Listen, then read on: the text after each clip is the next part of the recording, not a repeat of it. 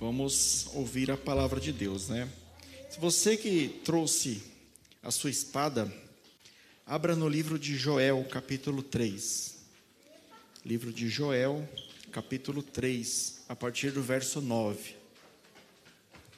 Joel, queridos, é meio difícil de achar aí que ele está lá nos profetas menores lá, né? Joel. E só um adendo aqui, ele é profeta menor, queridos, não porque ele tinha menos poder, menos unção, não. Ele é profeta menor porque os capítulos desses profetas eram menores, aí é chamado profetas menores, entendeu? Então, procure lá, Joel, capítulo 3. Nós já vamos estar lendo a palavra do Senhor. Você que encontrou, livro de Joel, capítulo 3, a partir do verso 9, nós vamos ler juntos.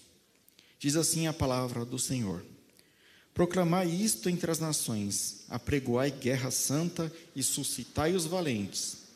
Chegue-se, subam todos os homens da homem de guerra. Forjai espadas das vossas relhas de arado e lanças das vossas podadeiras. Digo fraco, eu sou forte apressai-vos e vinde todos os povos em redor, e congregai-vos para ali o Senhor fazer descer os teus valentes. Levante-se as nações e sigam para o vale de Josafá, porque ali me assentei para julgar todas as nações em redor. Lançai a foice, porque está madura a seara. Vinde, pisai, porque o lagar está cheio. Os seus compartimentos transbordam, porquanto a sua malícia é grande multidões, multidões no vale da decisão, porque o dia do Senhor está perto no vale da decisão. Senhor, nosso Deus e Pai, a tua palavra, Senhor, será ministrada agora, Pai.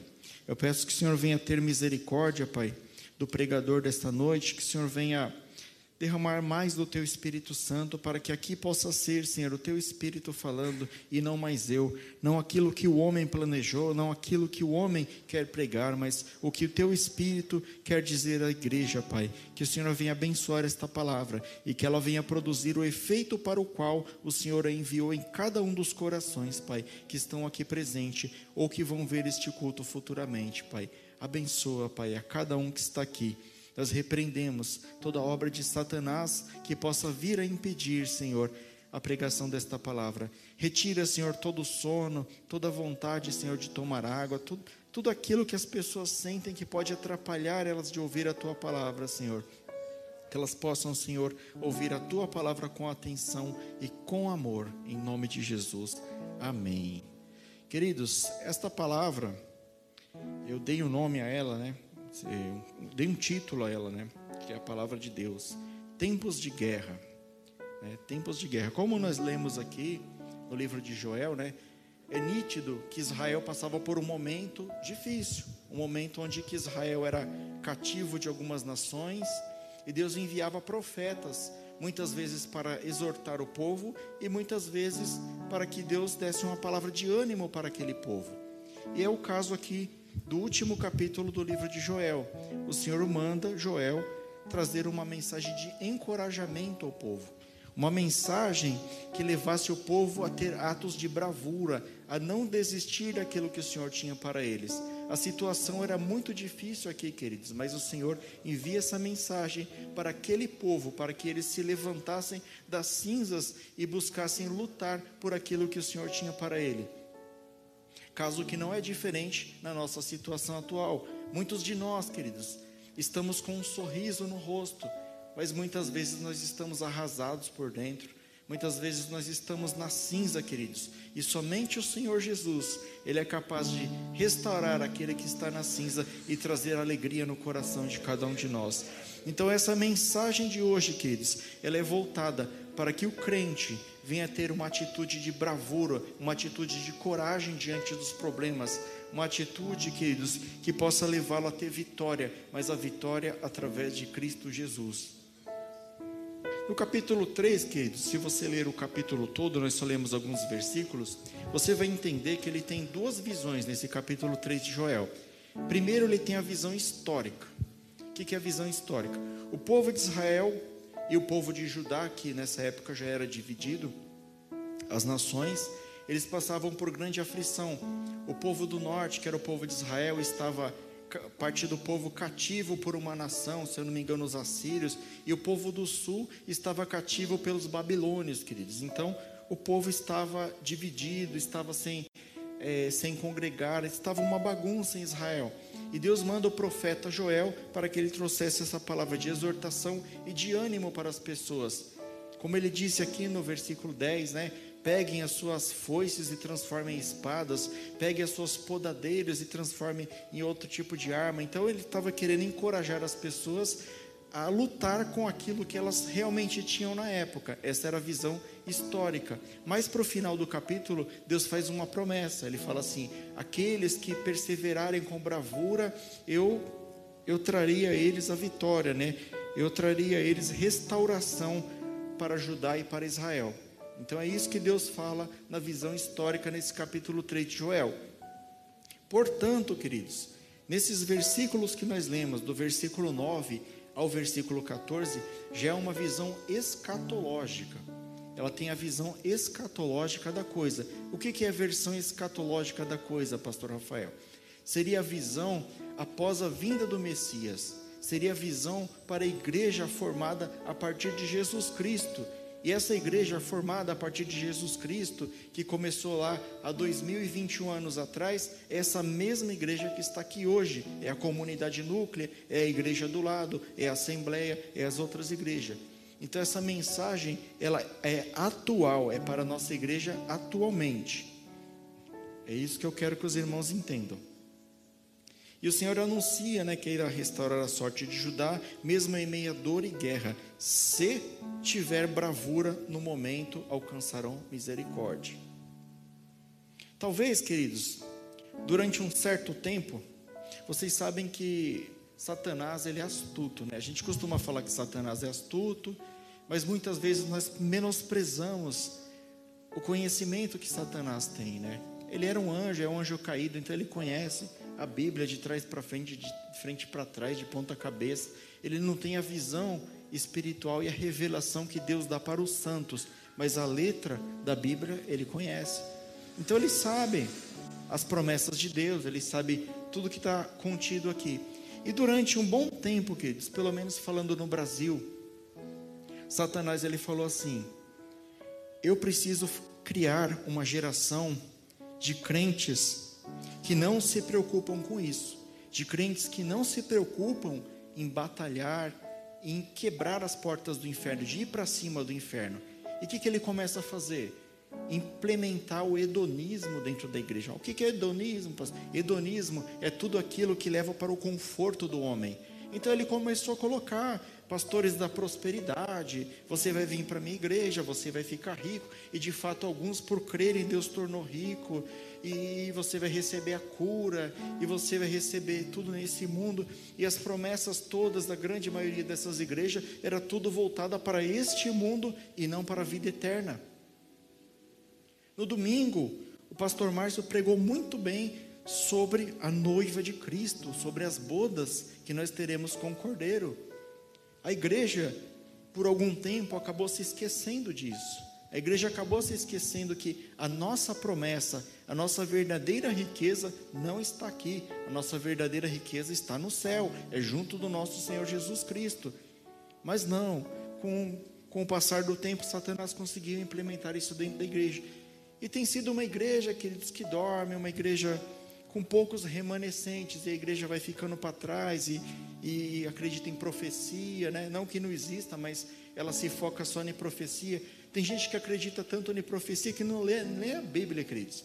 Eles chegam no profeteiro lá, falam qual a revelação do dia aí. O profeteiro vai lá, solta e ele acredita. Se o profeteiro fala alguma besteira no meio lá, foi, entendeu? Ele não vai conferir aqui na Bíblia.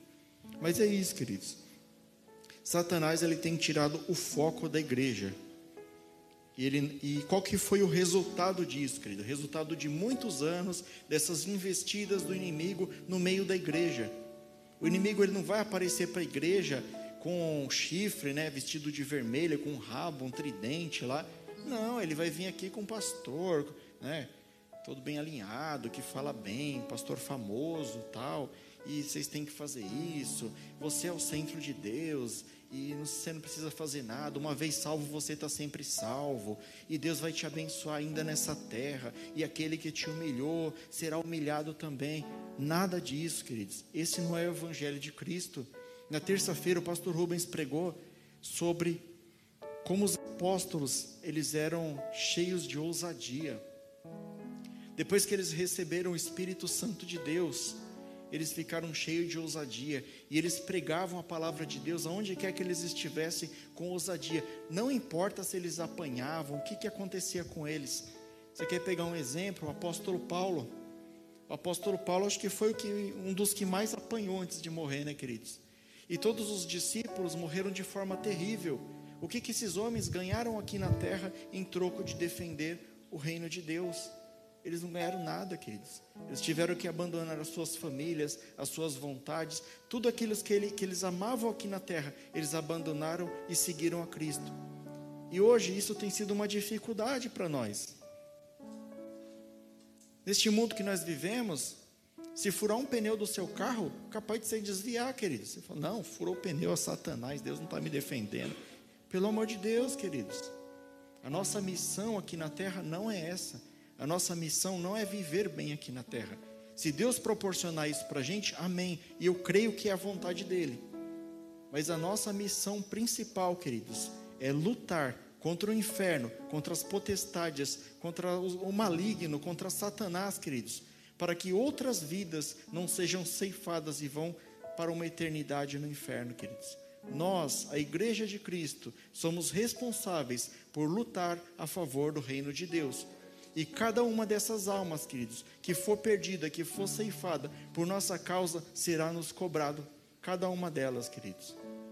Então é isso que a gente quer trazer na mensagem de hoje, um encorajamento para a igreja para que a igreja pare de olhar para si mesma, pare de olhar para as coisas do mundo e busque as coisas de Deus. Vou revelar aqui ainda, queridos, algumas estratégias que Satanás usa na nossa vida para nos desanimar. E por fim, vou revelar aqui também, queridos, dentro da palavra de Deus, as estratégias que Deus nos dá para enfrentar o Satanás, porque a própria palavra dele diz: as portas do inferno não prevalecerão sobre a igreja, quando você fala assim, rapidamente, dá a entender que a igreja vai ficar trancada no lugar, uma porta bem forte, Satanás lá batendo, né? Quer entrar, quer entrar. Entenda o texto, queridos. É as portas do inferno que não prevalecerão sobre a igreja. A igreja vai lá chutar a porta do inferno, saquear o inferno, pegar pessoas que estão no mundo e trazer para o reino de Deus, salvar essas vidas. E o Senhor Jesus terá um grande galardão para cada um de nós que se colocar na posição de soldado, na posição de batalhador para buscar essas vidas. Que são vidas muitas vezes que estão sem esperança, queridos. Elas não querem saber de Deus, elas não conhecem a Deus, mas elas precisam de Deus elas só não sabem disso, queridos. E quem que vai apresentar Deus para elas, queridos? O próprio Deus vai descer aqui e se apresentar para cada uma delas, sendo que tem a igreja de Cristo aqui para fazer isso? Eu acho que não, né, queridos? Nós somos os soldados de Deus. Toda vez que há uma referência para Deus, principalmente no Velho Testamento, ele é chamado de Senhor dos Exércitos. Deus é chamado Senhor dos Exércitos. Ele não é chamado Senhor do coach, Senhor do treinamento empresarial, Senhor do encorajamento. Ele é Senhor dos exércitos. Se ele se denomina como Senhor dos exércitos, o que, que nós somos, queridos? Nós somos soldados de Cristo. Tem alguns que estão na frente de batalha, são os que apanham mais. Tem outros que intercedem. Tem outros que, que fazem a obra. Cada um faz a obra do seu jeito, queridos. Mas todos nós batalhamos para que o reino de Deus cresça e que nós diminuímos, queridos. É isso que o cristão tem que ter em mente. Foi falado aqui no domingo, foi falado aqui na terça e volto a falar hoje. A volta de Jesus Cristo é iminente, queridos. Ela é iminente. Todos os sinais, né? Todos os sinais da, da, do início das dores do parto, Pastor Márcio, já aconteceram. Se faltar acontecer alguma coisa é pouca, falta muito pouco para Jesus voltar. E a palavra ainda diz que Jesus voltaria quando nós estivéssemos distraídos, né? Quando nós menos esperássemos, Jesus voltaria. Vocês conhecem alguma outra geração que passou na terra que é mais distraída do que essa geração de agora, tudo indica que Jesus está batendo a porta, queridos. E nós se preocupando com coisas pequenas, se preocupando com brigas, se preocupando com bens materiais, se preocupando com trabalho, com isso e com aquilo. Não é essa a vontade de Deus para nós. Ele usa o trabalho para nos abençoar, mas o trabalho não pode ser o nosso Deus. Deus ele nos dá dinheiro para que possamos sobreviver com o necessário nessa terra, mas o dinheiro não pode ser o nosso Deus. O nosso Deus, queridos, é somente um, Cristo Jesus, o Pai, o Filho e o Espírito Santo. Para iniciar a ministração, queridos, eu queria trazer para você como que tem que ser a visão daqueles que vão batalhar com bravura no reino de Deus. Aqueles que se disponibilizam, que chegam para Jesus e falam em oração: Jesus, eis-me aqui, aonde o Senhor me colocar, eu vou trabalhar para ti. Como que tem que ser a visão dessa pessoa? Primeiro, ela tem que ter uma visão de guerra, queridos. Somos chamados valentes, homens de guerra, diz no versículo 9. Então nós temos que ter uma visão, queridos, de que a igreja ela vai ser oprimida, mas que nós não podemos aceitar isso. Ah, mas está falando na Bíblia que no fim dos tempos nós vamos ser oprimidos, né? Faz parte da profecia. Não, queridos. O governo faz uma lei lá que vai prejudicar a igreja, que vai fechar o templo. Agora eu vi uma recente aqui, parece que vai ter passaporte para vir no culto, né? Acho que já está valendo lá em Pernambuco, lá. Passaporte para você vir no culto. Então, você vai lá na Secretaria de Saúde, carimba lá que você tomou as duas vacinas. Já começaram de pouquinho, já começaram a ceifar o, o, o direito da igreja. Para honra e glória de Deus, querido, nós temos deputados, temos políticos cristãos que estão batalhando com isso. O cristão ele tem que ser um soldado de linha de frente, ele tem que bater de frente com o problema. Ele não pode aceitar o pecado, ele não pode aceitar com que o inferno entre na igreja ou que o inferno interfira na igreja de Cristo. Esta é a noiva de Deus. Quando Cristo chegar para buscar a sua noiva, ele não quer receber uma noiva corrompida, uma noiva contaminada, queridos. O pastor Márcio falou, ele quer uma noiva com vestes brancas, pura, com véu, com grinalda, toda adornada, queridos. Cristo não vai vir aqui para buscar aqueles que estão corrompidos dentro da igreja. E nós, queridos, somos os responsáveis remanescentes da casa de Deus. Nós que eu digo, não a comunidade núclea, não Barueri, não, mas nós, os que se declaram cristãos, aqueles que declaram e professam a sua fé no Senhor Jesus Cristo, é nossa responsabilidade fazer isso. Não é responsabilidade do pastor da igreja, não é responsabilidade do presidente da república, é minha e sua responsabilidade. Mas que responsabilidade é essa, pastor Rafael? Vou dar uma visão para você de como tem que ser essa responsabilidade. É como a responsabilidade dos discípulos. Paulo, ele pregou em vários lugares, né? Paulo ele foi o pregador do, dos gentios até que a mensagem chegasse até nós hoje. Teve uma passagem de Paulo que ele passa por uma cidade chamada Listra. E alguns dos maiorais lá, do, dos sacerdotes lá, deram um jeito de apedrejar Paulo. E ele foi tido como morto. Pegaram ele e jogaram para fora da cidade, lá todo arrebentado, e ele tido como morto. E vários discípulos, seguidores de Paulo, chegaram até ele. E ele lá caído, né, desmaiado lá e ficaram em volta dele. Aí quando ele acordou, ele bateu aqui, ó, falou assim: "Vamos para a próxima cidade. Vamos continuar fazendo o evangelho de Cristo". Isso daí não teria sido, queridos, motivo para muita gente ter abandonado o ministério? Não teria sido motivo para você sair da igreja, para você abandonar Cristo? Que igreja que nós estamos hoje, queridos? Que tipo de igreja que nós somos hoje? Nós temos que voltar a algumas raízes, como eram com os apóstolos. Cada um deles morreu de forma terrível, crucificado, decapitado, com a pele arrancada. Alguns discípulos desconhecidos, colocado na boca do leão, nas arenas, colocado como tocha humana no jardim de Nero. E a gente fica reclamando de coisinhas pequenas e, e bibibi, bobobó, eu briguei com meu marido, eu briguei com meu filho, isso e aquilo. Temos que parar com isso, queridos. Esse não é o maior problema. Cristo nos alertou: no mundo tereis aflição, mas tem de bom ânimo, porque eu venci o mundo. Todas as vezes que nós tivermos aflição, vamos lançar a nossa aflição sobre Jesus Cristo, queridos. Como que nós lançamos a aflição sobre Jesus Cristo, pastor? É só falar assim, lancei, pronto? Não, queridos. Nós lançamos as nossas aflições sobre Cristo através da Sua palavra. Ó oh, Pai, o Senhor falou que no mundo nós teríamos aflições, mas para ter bom ânimo, porque o Senhor venceu. Como é que eu faço, Pai? Ele vai te revelar através da palavra dele. Esse aqui é o manual de instrução do guerreiro de Cristo, queridos. E todos nós somos soldados do reino de Deus. Temos que buscar instrução na Sua palavra e buscar conforto na Sua palavra. E nós encontraremos, queridos, o refrigério que nós tanto precisamos. Temos que ter a visão dos discípulos. Não podemos ter vergonha de pregar o Evangelho. Eu confesso para os irmãos que no início da minha caminhada cristã, dez ou mais anos atrás, é, dava um pouquinho de vergonha, né? Chegava na empresa, não, você é crente? Ah, não, sou não. Queridos, conforme você vai entendendo a palavra de Deus, você ser um cristão se torna um elogio na sua vida, se torna uma virtude. Se a pessoa chegar e falar assim, você é cristão? Hoje eu falo, não, eu sou pastor, vem cá que eu vou pregar para você.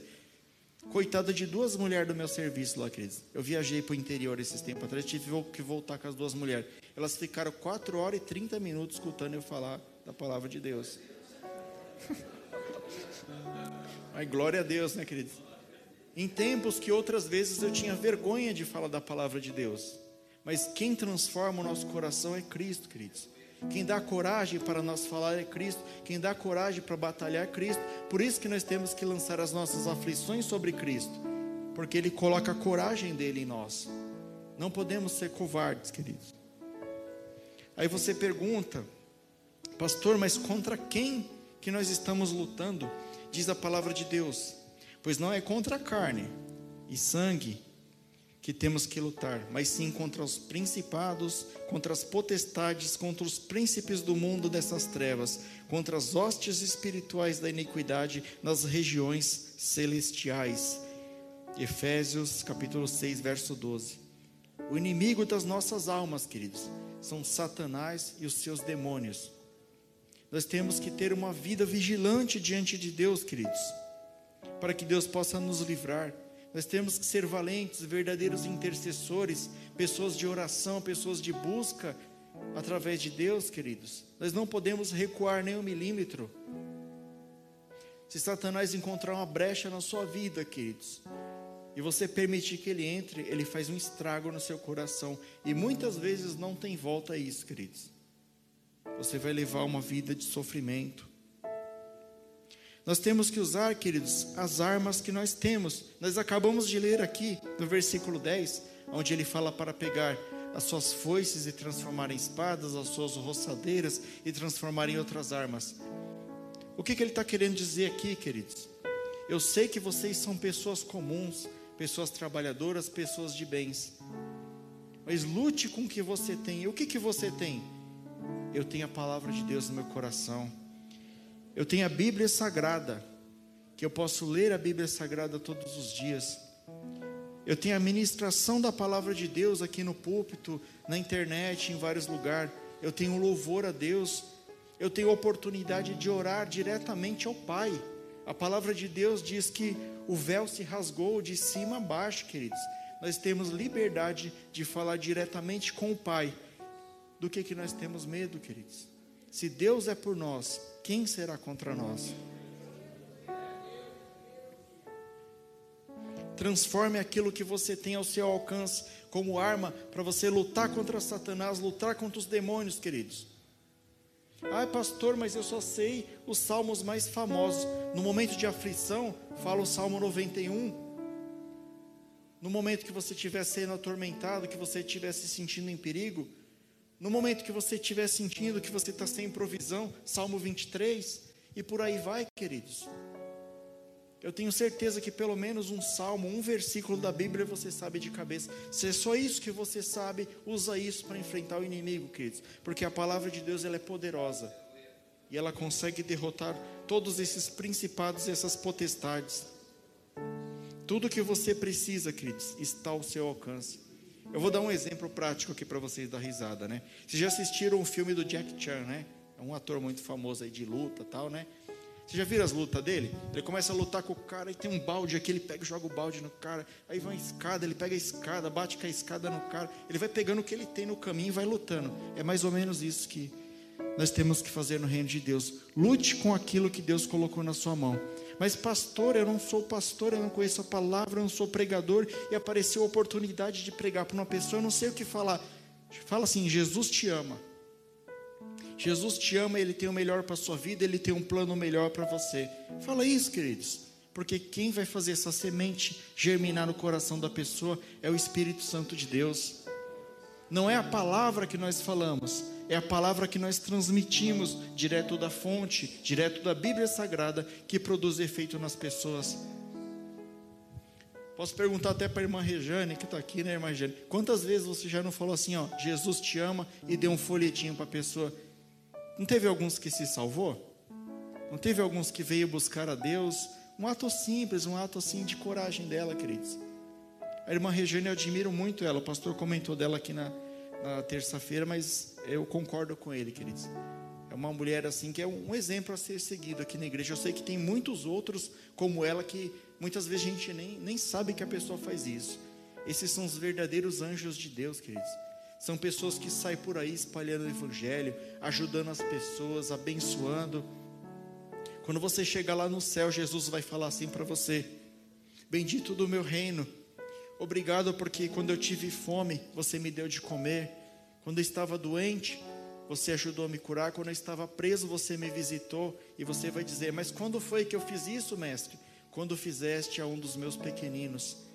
E é dessa forma que a igreja tem que avançar para cima das trevas. É dessa forma que a igreja tem que ir para cima do, do, reino de Satanás, queridos. Porque a palavra diz que é, o mundo jaz do maligno, né? Que este mundo, as pessoas que não conhecem a Cristo pertencem ao maligno tacitamente, mesmo que elas não queiram, elas não sabem. Mas ou elas estão com Jesus ou elas estão com o maligno, queridos. E é essas vidas que nós temos que buscar, essas vidas que nós temos que batalhar em favor delas. E a partir de agora, nós vamos conhecer algumas estratégias que Satanás tem usado na vida da igreja para desanimar, para que você passe a se preocupar somente com você e esqueça dessas vidas. Ataques do inimigo que nós devemos estar atentos, queridos. O primeiro e o mais comum, o pecado.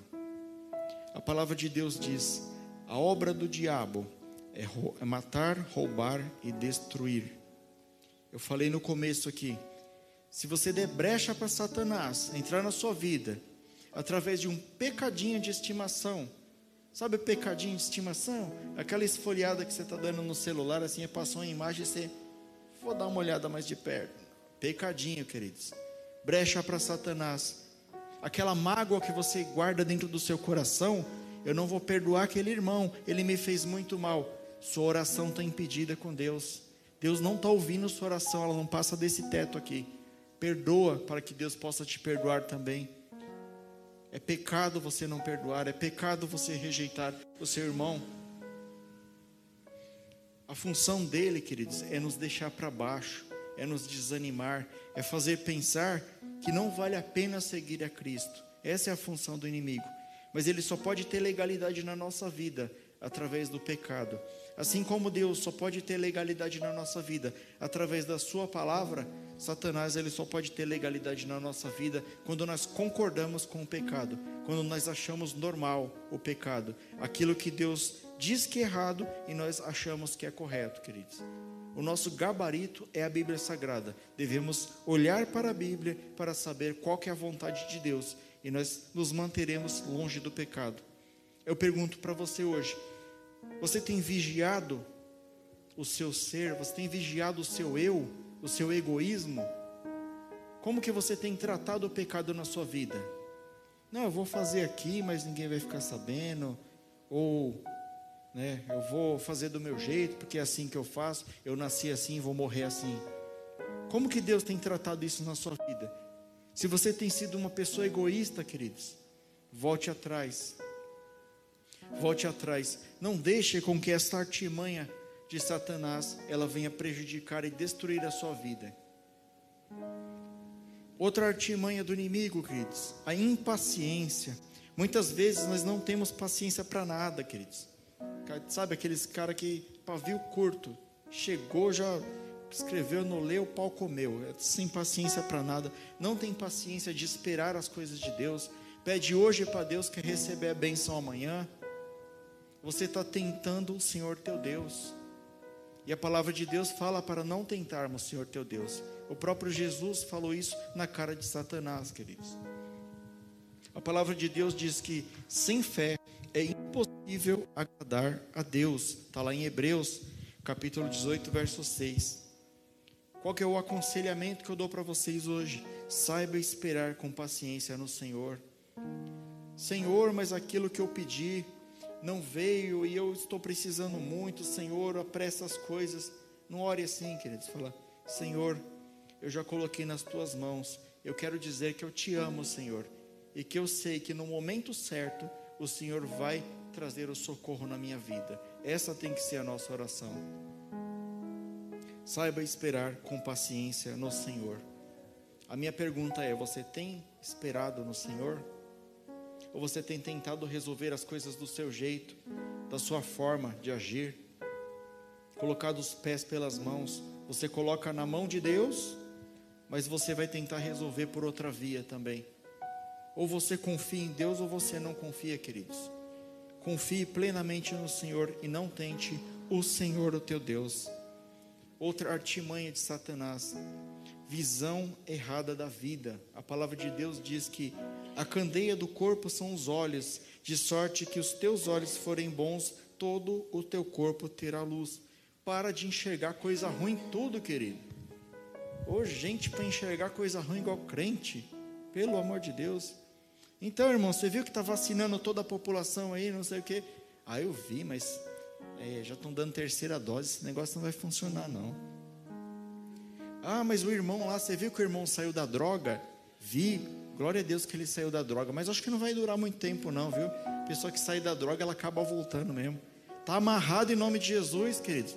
Para de olhar, para de ser pessimista, para de olhar as coisas de uma forma pessimista. Olhe, conforme a palavra de Deus diz, a candeia do corpo são os olhos. O que os teus olhos, a forma como os teus olhos enxergam as coisas é a forma que vai ser a sua vida. Se você olha a vida com, com um pensamento bom, com um pensamento otimista, queridos, está ruim hoje, pastor Rafael. Eu não estou suportando, eu estou sendo perseguido. Está ruim hoje, mas amanhã o Senhor vai tomar providência na minha vida.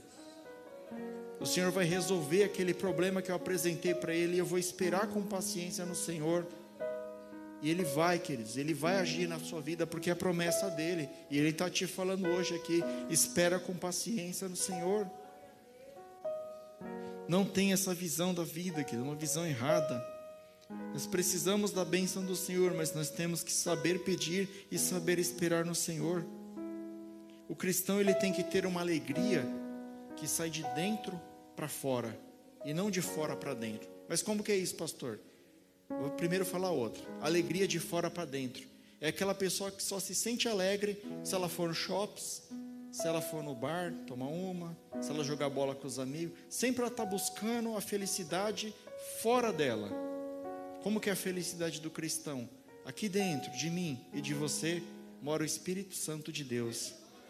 Toda vez que você estiver triste, toda vez que você estiver oprimido, toda vez que você estiver sentindo falta de alguma coisa, queridos, ore a Deus e Ele vai falar contigo através do Espírito Santo de Deus. E a alegria de Deus, queridos, é uma alegria duradoura. Outro ataque que Satanás faz na nossa vida, queridos, a comunicação negativa, né? Isso a televisão é mestre. Você liga a televisão lá, homem baleado com 19 tiros lá na região de não sei aonde. O Covid alcançou hoje 600 mil mortes. Isso e aquilo. Você liga a televisão, até dó, querido. Tem umas televisões que se você torcer, sai sangue, né? E não estou falando só de televisão, não. Estou falando de mídia social, de WhatsApp, dessas coisas. Às vezes só vem coisa que te coloca para baixo, queridos. E a gente não tem noção do poder de Deus na nossa vida, queridos. Eu vou dar um exemplo para você de um, um homem de Deus, um servo de Deus, abençoadíssimo, usado por Deus, que ele se abalou com uma palavra dessa. Disseram assim para ele: Amanhã, a estas horas, vai acontecer com você exatamente o que aconteceu com os profetas de Baal. Quem é este profeta? Elias, queridos. Elias clamou ao Senhor, e o Senhor mandou fogo do céu e consumiu todo o holocausto frente aos 750 profetas de Baal. Os profetas de Baal foram envergonhados e todo o povo viu que só o Senhor é Deus. Por esse feito de Elias, ele recebeu uma palavra mal de uma mulher chamada Jezabel, que era a esposa do rei da época. E ele se abalou, ele foi se esconder numa caverna, queridos. Ele ficou com muito medo dessa promessa, porque essa mulher disse que a mulher era fera mesmo. Ela mandava matar e matava mesmo. Mas ele esqueceu de falar. Mas quem me guarda é o Senhor dos Exércitos, é o Deus Todo-Poderoso. Ele devia ter retrucado essa palavra, mas ele recebeu essa palavra e colocou no seu coração. Como que nós temos sido hoje, queridos? Você recebe a primeira sentença mal, você já se abala, você já vai deitar, você já fica com a pressão ruim, o estômago já fica doendo. Não, querido. Na sua empresa, ah, mas pastor Rafael, na minha empresa está tendo corte lá, já demitiram três e é bem no meu setor. Melhor para você, que vai sobrar mais dinheiro. Você vai trabalhar mais, eles vão aumentar seu salário. Pensa pelo lado bom, querido. Não fica falando que eu sou o próximo, eu sou o próximo, está profetizando.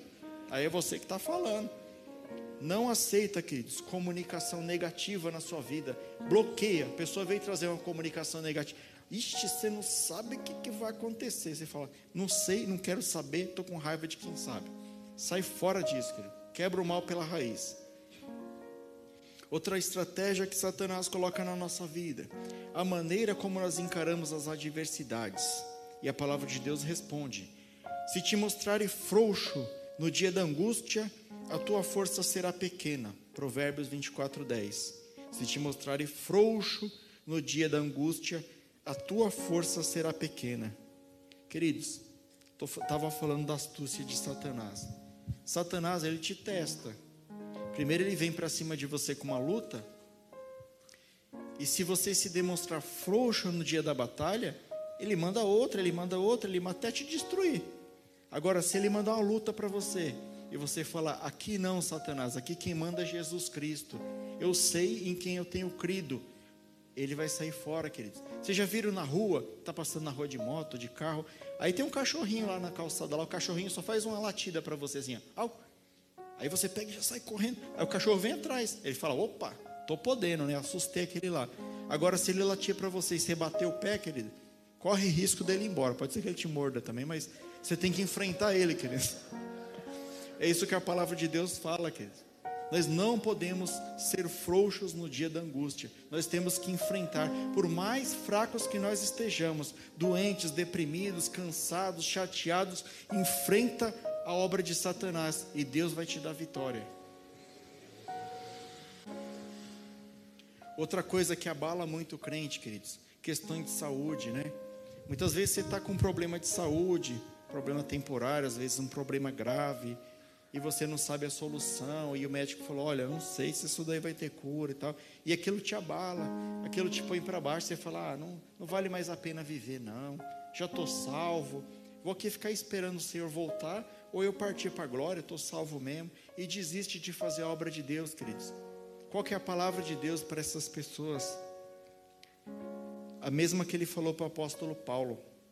Quando o apóstolo Paulo pede para tirar o espinho da carne, que provavelmente era uma doença que o apóstolo Paulo tinha, Deus responde isso para ele: A minha graça te basta, porque o meu poder se aperfeiçoa na sua fraqueza. De boa vontade, pois me gloriarei nas minhas fraquezas, para que em mim habite o poder de Cristo. É isso que Cristo quer da gente. Pastor, tá ruim, eu tô doente. Pastor, eu tô sem dinheiro. Pastor, tá, tá vindo tudo contra mim. Tá uma tempestade, eu não sei mais o que eu faço. O poder de Deus se aperfeiçoa na minha fraqueza. É nesse momento que Deus vai te fazer forte. É nesse momento que Deus vai te levantar, irmão. Creia na palavra de Deus. Deus está mandando essa palavra hoje aqui para você. Tá difícil, tá, mas eu sei em quem eu tenho crido.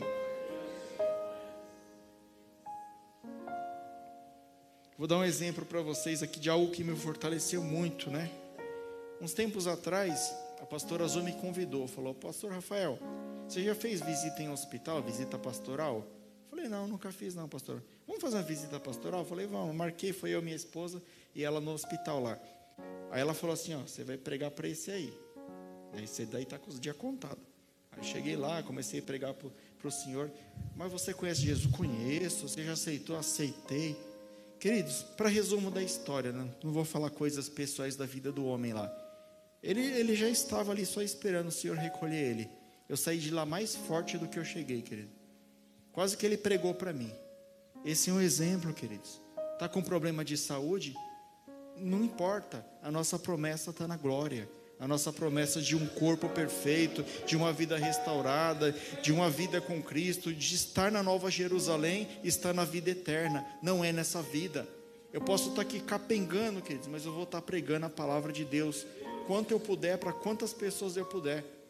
Porque eu sei que quando eu chegar lá, ele vai falar assim: Seja bem-vindo, bendito do meu reino. É isso que eu quero ouvir de Deus, queridos. E de que forma, queridos, nós podemos contra-atacar essas investidas de Satanás? De que forma que nós podemos batalhar contra essas investidas do, do, do, reino dos infernos que vem sobre a nossa vida todos os dias? Não adianta nós ficar orando para Deus, esperando que, Senhor, eu quero ter um, um tempo de paz aqui nesta terra. Querido, sinto muito, você não vai ter.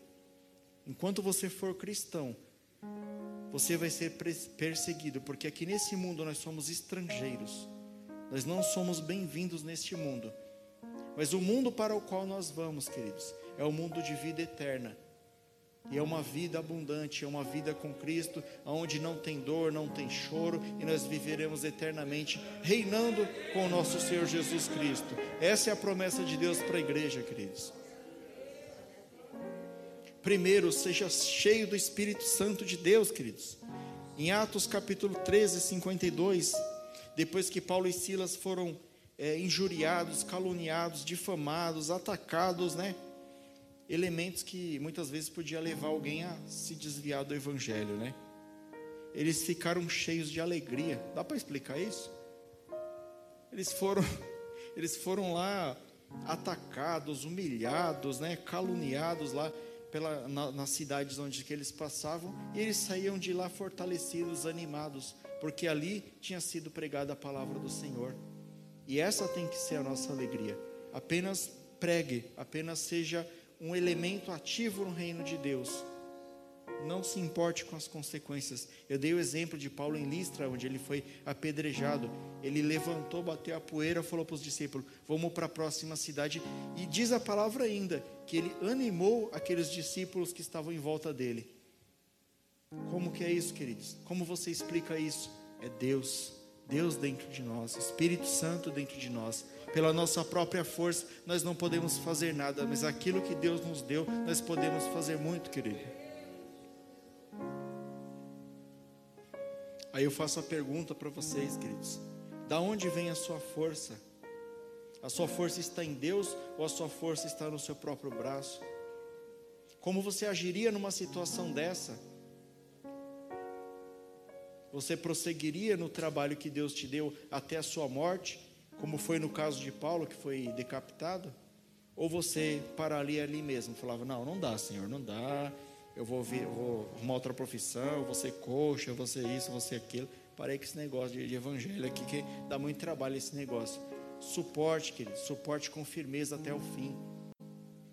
Eu vou fazer uma analogia para vocês aqui. Imagina que o ladrão está tentando entrar na tua casa e você percebeu que ele está forçando a fechadura e conseguiu abrir. E você está do lado de dentro com a sua família. Você não vai deixar ele abrir, invadir sua casa, te roubar, matar sua família.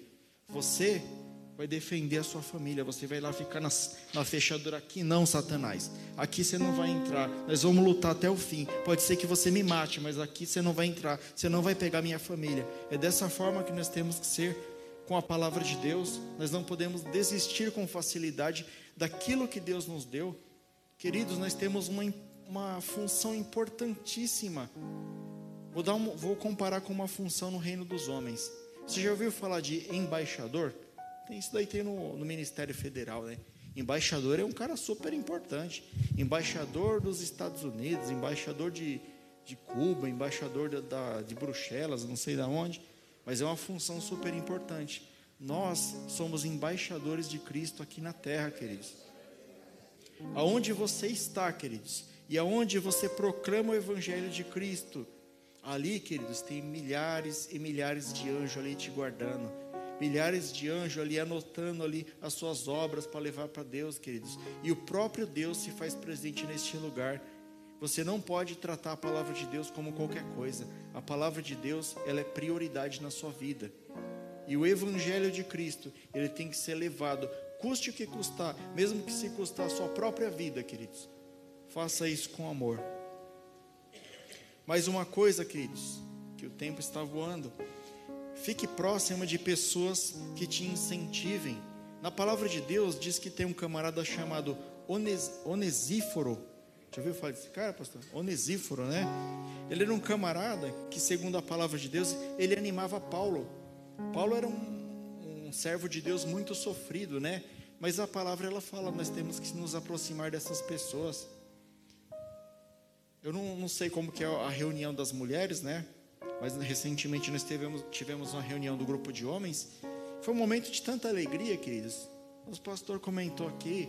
Tem o grupo daqueles mais quietos, tem o grupo daqueles mais bagunceiros, aqueles que gostam de carne. Se você quiser ficar no grupo dos quietos, fica com o Alan, tá?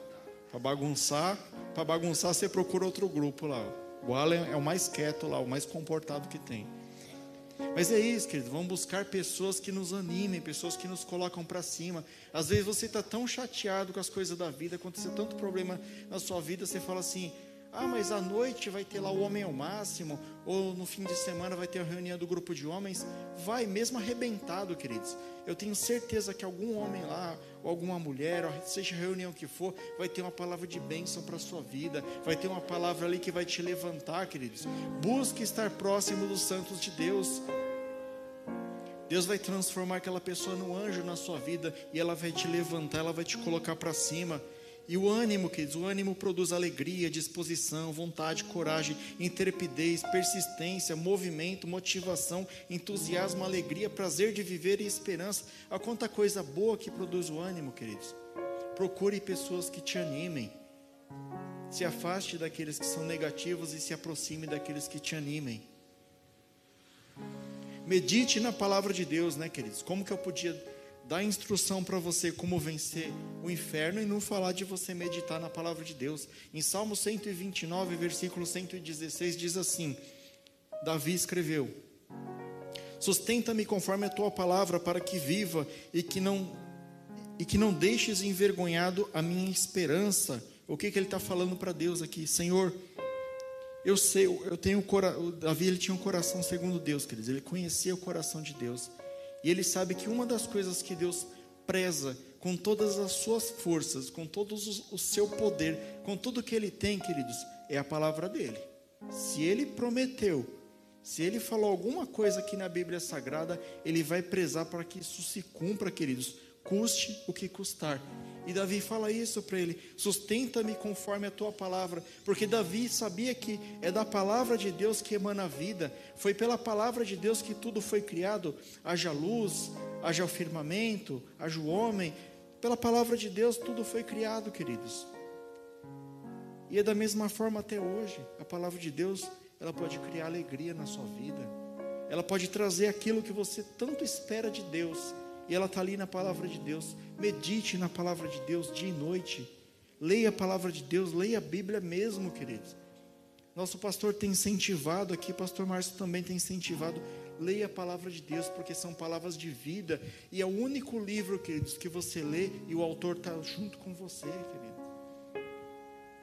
Eu posso testificar para vocês A partir do momento que eu passei a ter mais contato com a leitura da palavra de Deus, né, sem perder a comunhão na igreja, sem vir nos cultos, mas que eu comecei a ler mais a palavra de Deus, eu passei a entender mais a vontade de Deus e coisas inexplicáveis começaram a acontecer na minha vida, queridos. Coisas que eu não esperava, presentes maravilhosos de Deus começaram a acontecer na minha vida. Mas você pediu esses presentes para Deus, Rafael? Não eles foram liberados através da leitura e da meditação da palavra de Deus. Então, leia a palavra de Deus, que essa palavra é poderosa na sua vida, queridos.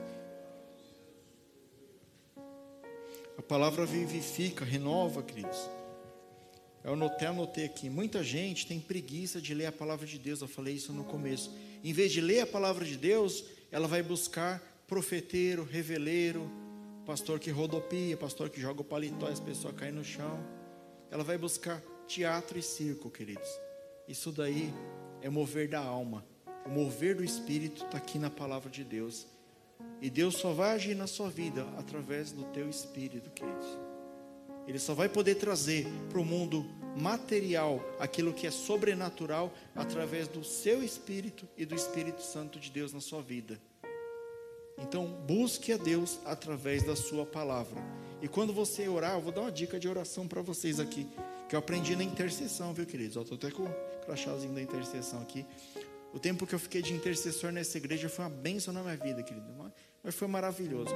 Eu aprendi como que eu oro a Deus. Eu não sabia orar. Antes de entrar na intercessão, eu achei que eu sabia orar. Três Pai Nosso, três Ave Maria. Deus me livre, né? Só para ver se vocês estão acordados. Eu achei que eu sabia orar, queridos, que era ficava repetindo, né? Aí lia um salmo e, e achava que é, só aquilo bastava, né? Eu não sabia conversar com Deus. Mas aí caminhando com irmãos, irmãs mais experientes que nós, queridos, nós aprendemos muito. Uma das coisas que você tem que aprender a pedir para Deus é pedir segundo a tua palavra, segundo a palavra de Deus. Senhor, a tua palavra diz que, os, que nós oraríamos e o Senhor curaria os enfermos. Então, baseado na tua palavra, Senhor, eu clamo a ti por misericórdia, porque eu não sou ninguém, mas eu peço por misericórdia, pelo nome de Jesus Cristo, que o Senhor venha curar essa pessoa. Isso é uma oração baseada na palavra de Deus. Então, medite na palavra de Deus e você também vai aprender como orar a Deus. Falta pouco aqui, nós já vamos acabar. E não podia deixar de falar de uma vida de oração, né? Eu acabei até atropelando aqui, eu já falei de oração antes. O que, que a palavra de Deus diz? Orem no Espírito em todas as ocasiões. Eu vou repetir. Orem no Espírito em todas as ocasiões, com toda oração e súplica. Tendo isso em mente, estejam atentos e perseverem na oração por todos os santos. Aqui tem muitas lições importantes para nós, queridos. Orem no Espírito em todas as ocasiões. Muita gente deixa para orar para Deus no momento que ela já entrou na dificuldade. Se ela orar para Deus e falar: Deus, orienta minha mente, orienta meu corpo, orienta todas as áreas da minha vida, fala ao meu espírito, Senhor, como que eu devo agir. Deus vai te falar, queridos, como que você deve agir antes de você entrar na luta. Muitas lutas que nós entramos é colheita daquilo que nós mesmos plantamos. Se nós orarmos pedindo sabedoria a Deus, Ele vai te livrar antes da luta, queridos. Mas se você orar no momento de luta, Ele vai te livrar também na luta. Ele vai te ajudar a passar na prova. Mas é muito melhor, queridos, você pedir sabedoria a Deus. Jesus, queridos, é o maior exemplo de oração, né?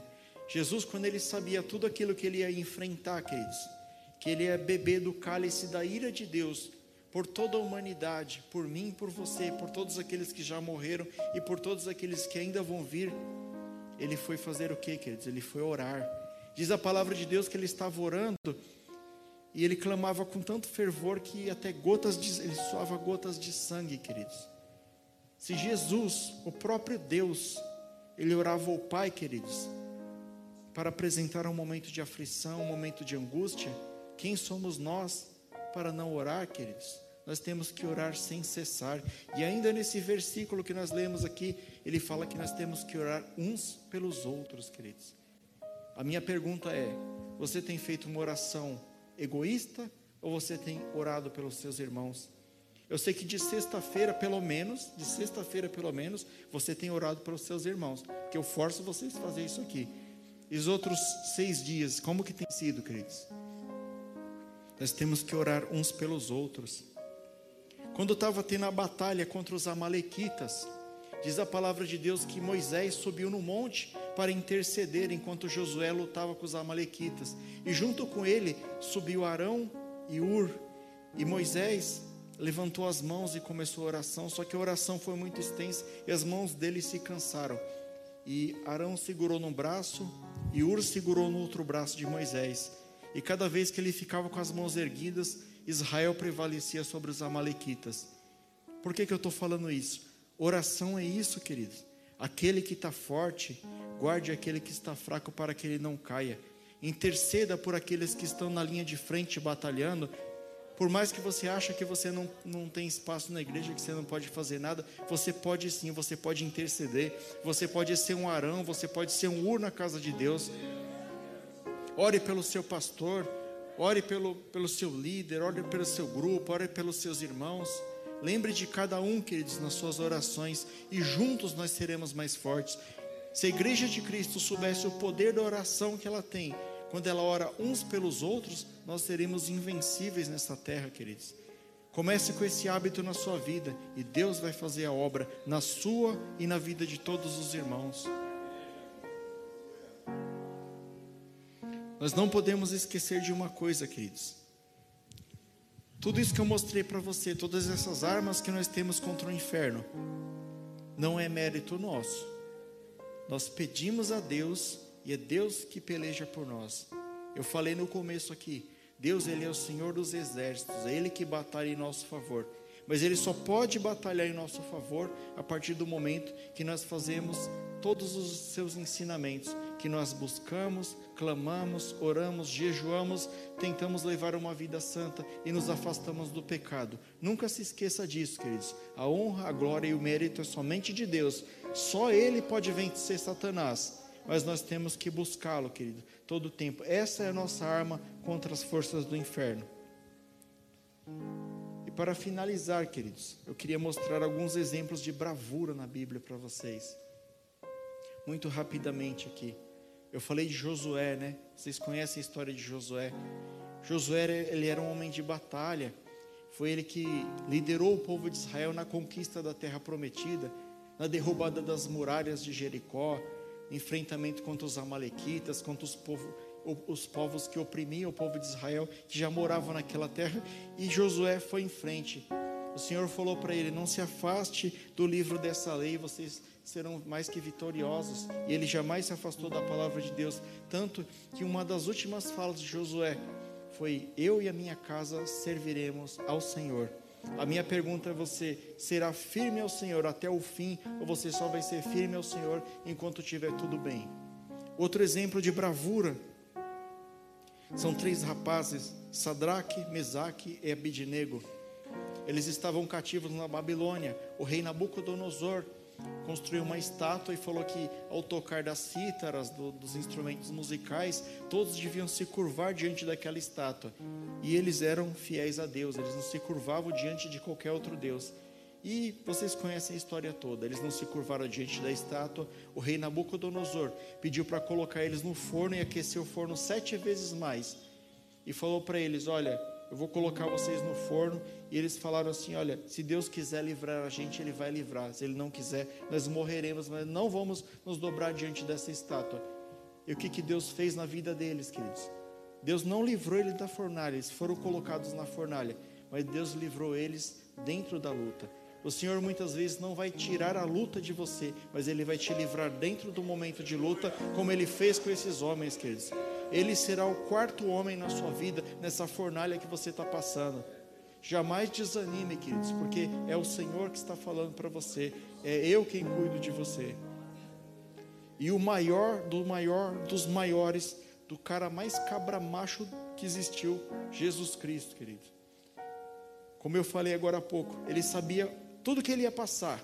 Ele sabia que ele ia ser crucificado, pregado na cruz, chicoteado, humilhado, cuspido, colocaram uma coroa de espinho. Tudo isso você já conhece, quer dizer, ele sabia tudo isso que ele ia passar. Ele sabia que ele ia passar de uma coisa que para ele era a maior dor. Por algum momento, no momento da sua morte, que ele se entrega na cruz do Calvário, ele ia ter que se afastar do seu pai, coisa que jamais aconteceu na história de Jesus. Por um momento, naquele momento que Jesus fala: Deus meu, Deus meu, por que me abandonou?